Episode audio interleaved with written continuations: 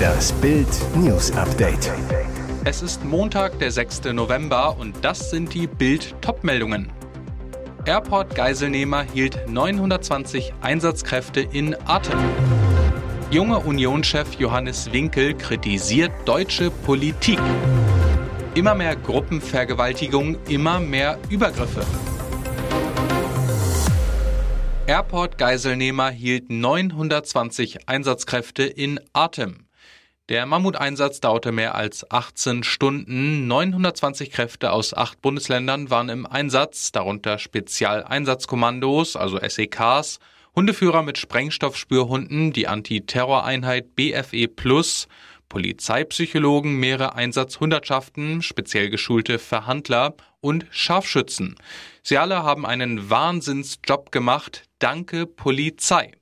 Am Ende des Nervenkrimis am Hamburg Airport kam Geiselnehmer Salman E. mit seiner Tochter auf dem Arm aus dem Auto, übergab das Kind den Beamten, legte sich auf den nassen Boden des Rollfelds und ließ sich ohne Widerstand festnehmen. Dieses Ergebnis einer unfassbaren Geiselnahme im Sicherheitsbereich des Hamburger Flughafens war alles andere als selbstverständlich, nachdem der Mann zuvor mehrfach mit einer Pistole geschossen, Molotow-Cocktails geworfen und zuvor mit dem Wagen eine Schranke zum Rollfeld durchbrochen hatte. Nach Bildinformation war die Mutter des Mädchens aus Stade die ganze Zeit am Flughafen in Hamburg anwesend und hat ihre Tochter nach dem glücklichen Ende der Geiselnahme in Empfang genommen. Beide wurden danach in ein Kinderkrankenhaus gebracht.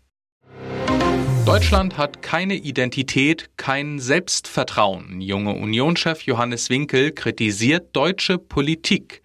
Es ist eine schonungslose Abrechnung mit der deutschen Politik und sie kommt von einem deutschen Politiker. Johannes Winkel, 32 von der CDU, Chef der Jungen Union, warnt in Bild, dass Deutschland und der Westen vor gesellschaftlichen Kipppunkten stehen, die ab einem bestimmten Zeitpunkt nicht mehr rückgängig gemacht werden können. Mitverantwortlich dafür die nachlässige Migrations- und Integrationspolitik der vergangenen Jahre.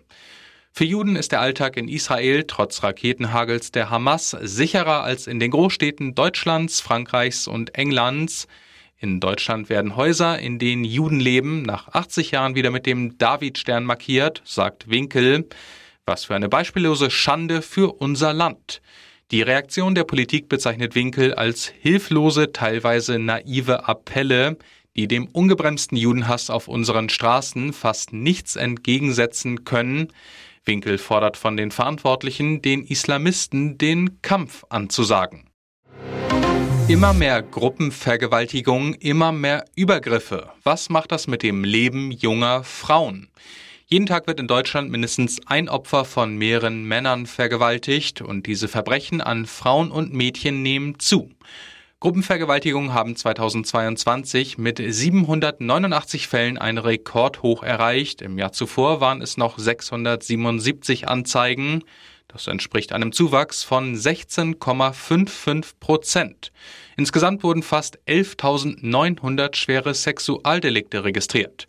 Erschreckend, in Bremen haben sich Gruppenvergewaltigungen mit 19 Fällen mehr als verdoppelt. In NRW stiegen sie um 40 Prozent auf 246 an.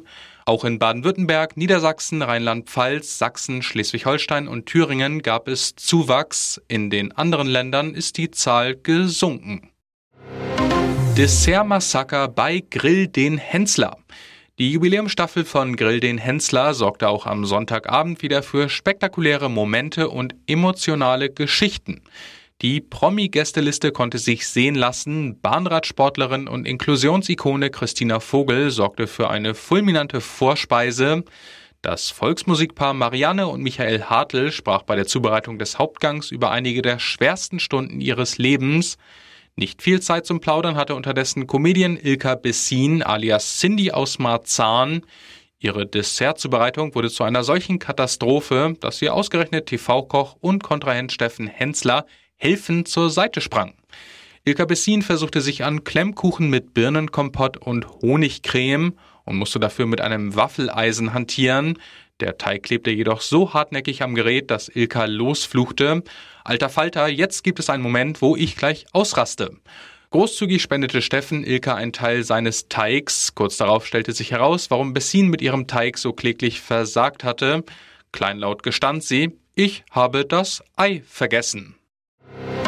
Bayern-Boss reagiert auf Tuchels TV-Eklat. Bayern-Trainer Thomas Tuchel hatte am Samstagabend nach dem 4-0-Sieg in Dortmund vorzeitig das Gespräch mit Sky-Moderator Sebastian Hellmann und Experte Lothar Matthäus beendet. Der Grund, die immer wieder aufkeimende Kritik der letzten Tage und Wochen seitens Matthäus und Didi Hamann, auf die Tuchel vor und nach der BVB-Partie mit viel Sarkasmus reagierte. Als Moderator Hellmann am Ende des Interviews noch einmal die Kritik von Matthäus anspricht und dieser sich selbst dazu äußern will, streift Tuchel sich das Mikrofon ab, verlässt den Tisch und zieht mit Bayern-Pressesprecher Dieter Niklas ab. Nun verteidigt Bayern-Präsident Herbert Heiner die Reaktion von Tuchel.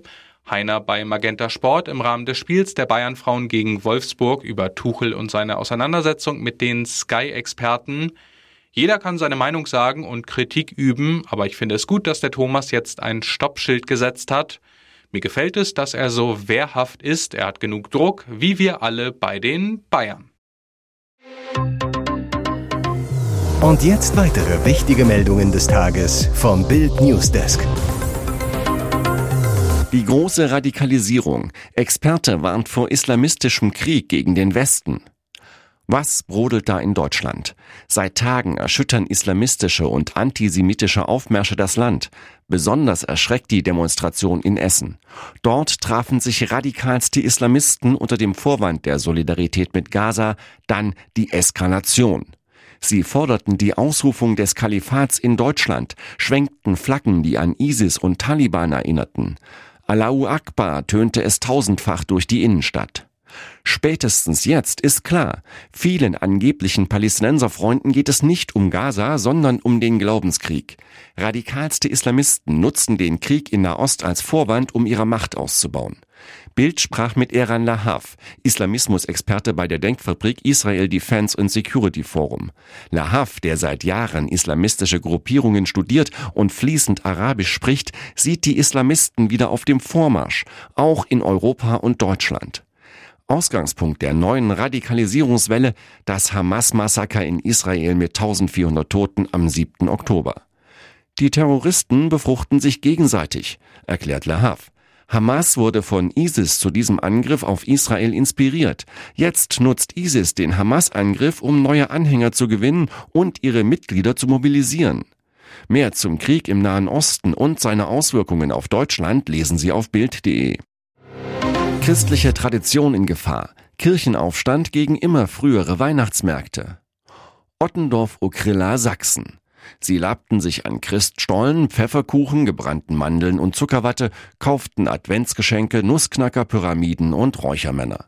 Tausende Sachsen pilgerten am Wochenende bereits zum ersten sächsischen Weihnachtsmarkt auf Schloss Hermsdorf. Doch die immer frühzeitigeren Weihnachtsmärkte erregen nun den Unwillen christlicher Kirchen. Pfarrer Stefan Schwarzenberg von der evangelisch-lutherischen Kirche im benachbarten Großröhrsdorf die Menschen tun sich keinen Gefallen, wenn sie die Kirchenfeste eigenmächtig verschieben. Weihnachten schon Anfang November zu feiern, finde ich nicht gut.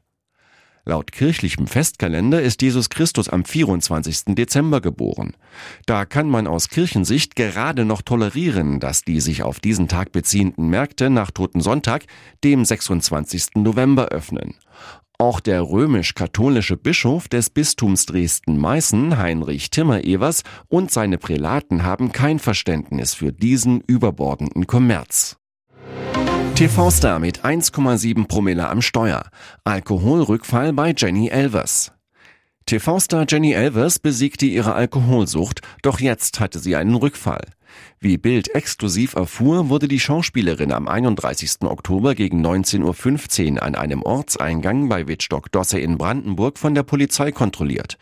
Auslöser, sie hatte dort auffällig geparkt. Als die Beamten vom dortigen Revier Elvers befragen wollten, soll sie vor den Polizisten noch ein alkoholisches Mischgetränk zu sich genommen haben.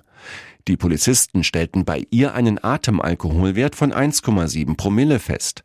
Zur genauen Promillefeststellung musste Elvers auf die Wache, wo ihr von einem Arzt Blut entnommen wurde. Die Schauspielerin wurde wegen Trunkenheit am Steuer angezeigt, eine Sprecherin bestätigte Bild ein Ermittlungsverfahren. Elvers musste vor Ort den Führerschein und die Autoschlüssel ihres Minis, der beschlagnahmt wurde, abgeben. Sie musste für etwa 300 Euro mit dem Taxi weiter nach Berlin fahren, wo sie ein Zimmer im Luxushotel Adlon reserviert hatte. Was Jenny Elvers dazu sagt, lesen Sie auf Bild.de. Und nun noch eine Werbung in eigener Sache. Sichere dir jetzt Bild Plus und Amazon Prime für nur 8,99 Euro im Monat.